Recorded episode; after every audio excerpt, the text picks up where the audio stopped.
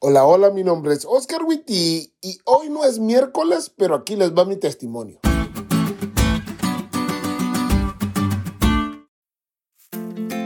Hace algunos años atrás pasé por algunas rupturas amorosas que me hicieron sufrir bastante, pero a pesar de los desamores, nunca dejé de creer en el amor. Como ya se los he dicho antes, siempre quise casarme. Sin embargo, tuve que pasar por un tiempo de oración por la futura pareja que tendría, porque no quería elegir mal de nuevo y volver a pasar por el duelo. Esta vez quería seguir la voluntad de Dios.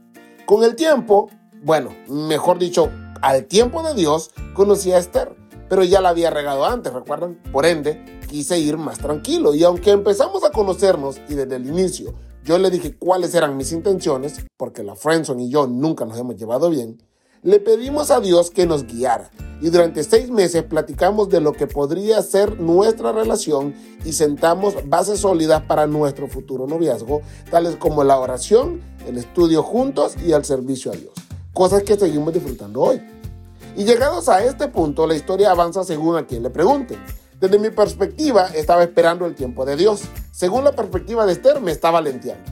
El punto es que pasados seis meses le propuse que fuéramos novios. Y sí, tuvimos problemas, como todos, pero estábamos muy contentos de tener la relación porque juntos éramos mejores. Esther siempre ha sido perfecta para mí y ella dice que soy todo lo que ella no es. Tan enamorados como creímos que estábamos, después de dos años de noviazgo empezamos a planear nuestra boda y un año después nos casamos.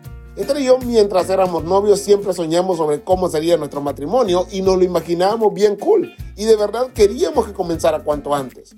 Pero ahora que el tiempo llegó, nos dimos cuenta que por más bien que nos lleváramos de novios, de casados nos unimos de una forma más estrecha.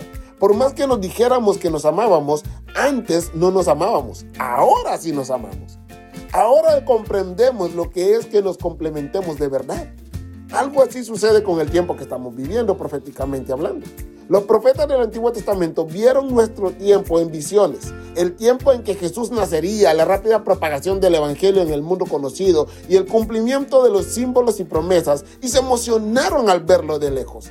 Para ellos esos eran los postreros días, pero nosotros estamos viviendo esos postreros días. En nuestro tiempo es que se cumplieron las promesas del Padre porque el padre prometió que resucitaría a sus hijos, pero no se aguantó y comenzó anticipadamente la resurrección final de sus hijos con la resurrección de Jesús. El Padre también prometió una nueva creación, pero ha comenzado a cumplir esa promesa al crear una nueva vida espiritual en nosotros. Prometió que establecería su reino final, pero ya inauguró ese reino al librarnos del poder de Satanás e invistiendo a Jesús como nuestro gobernante. Y sí, Todas estas cosas son geniales. Pero aquellos que amamos a Dios miramos con ojos cargados de más fe lo que viene. Porque esto es solo el comienzo. Lo que el Padre comenzó a hacer en la primera venida de Jesús lo completará en su segunda venida. Y lo futuro será mejor que el noviazgo. Será mejor que el matrimonio en este mundo de pecado. Lo futuro será eterno y perfecto. Y anhelo de todo corazón que empecemos a vivirlo cuanto antes. ¿Te diste cuenta lo cool que estuvo la lección? No te olvides de estudiarla y compartir este podcast con todos tus amigos. Es todo por hoy, pero mañana tendremos otra oportunidad de estudiar juntos.